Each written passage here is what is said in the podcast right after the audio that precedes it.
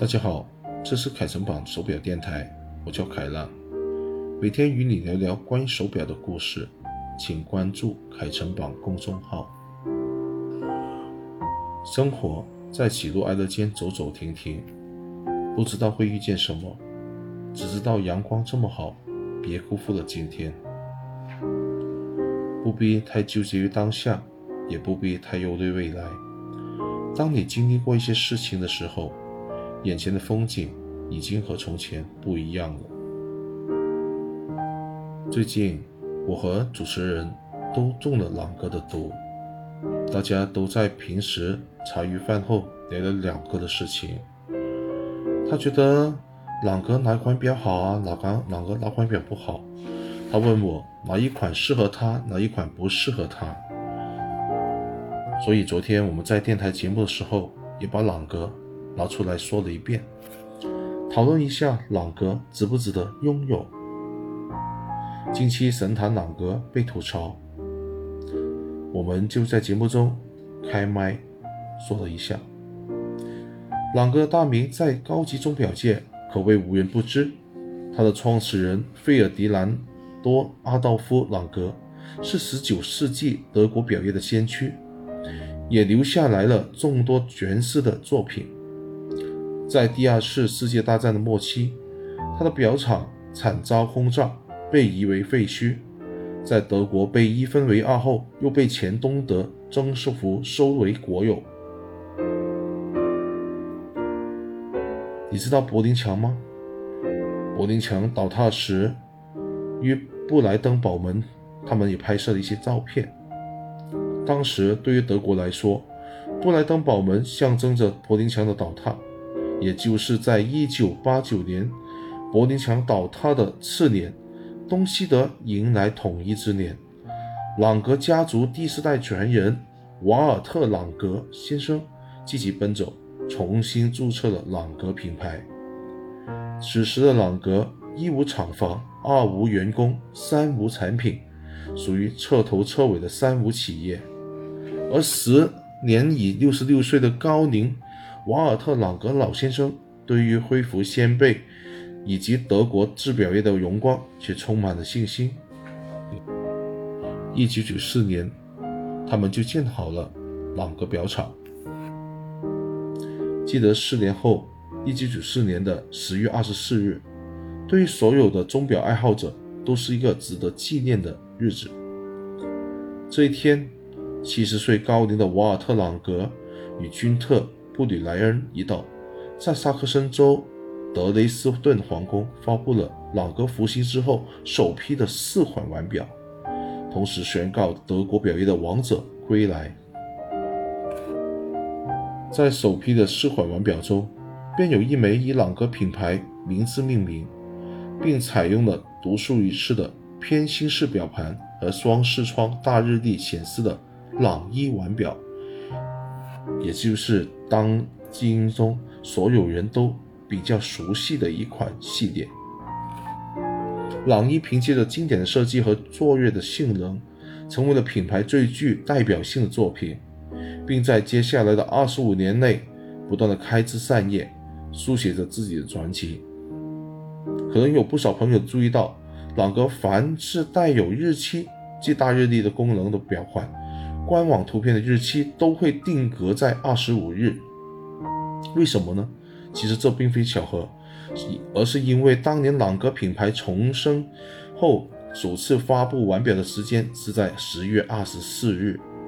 出于德国人严谨的行事风格，朗格希望各大报刊隔天报道同这一消息时，图片上的日期能与现实时间相吻合，于是把所有图片的日期。统一设定为二十五日。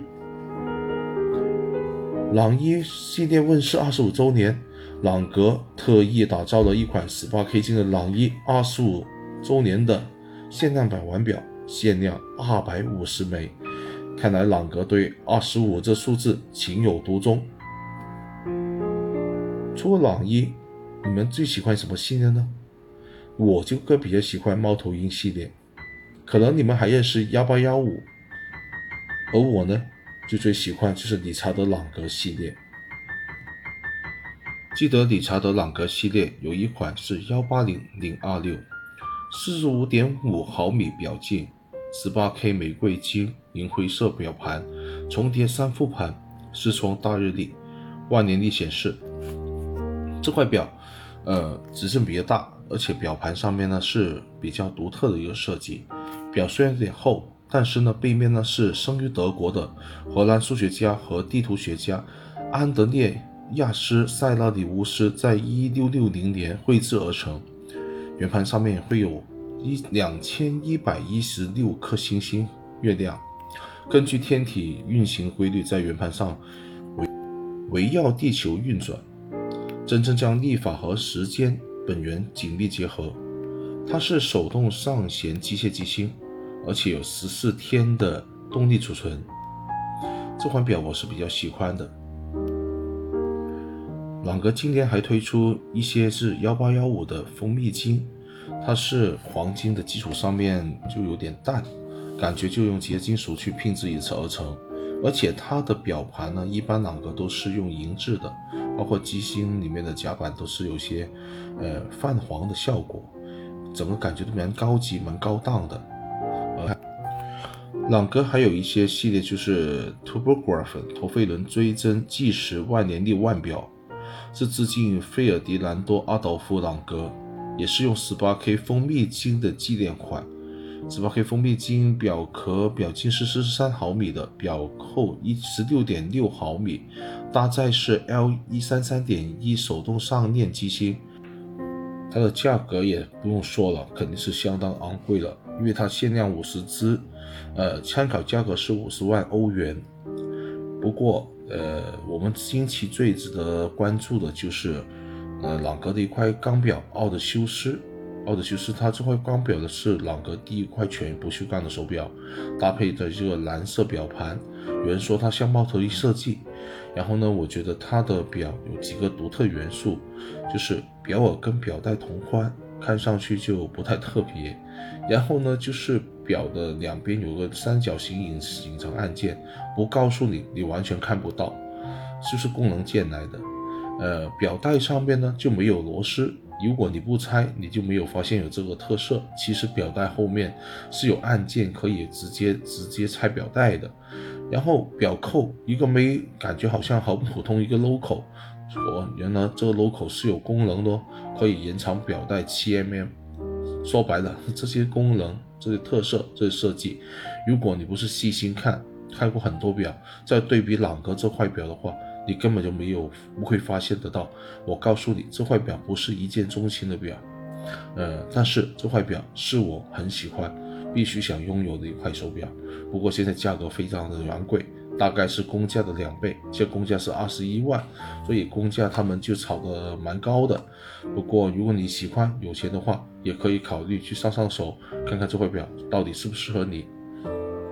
朗格，呃，我觉得不必要去，呃，是可遇不可求吧，反正就是不要硬来。我觉得总有一块手表，如果你遇得上，呃，价格也是也能承受的话。呃，也可以把它收为毕生拥有的一块毕业款。作为手表，呃，爱好者来说，有一块 PP，有一块朗格作为毕业款是蛮不错的选择，也是人生的最终走向吧。嗯，谢谢大家近期的收听，我们下期再聊聊别的手表故事，以及如果有什么好的分享，谢谢大家跟我聊聊天，感谢。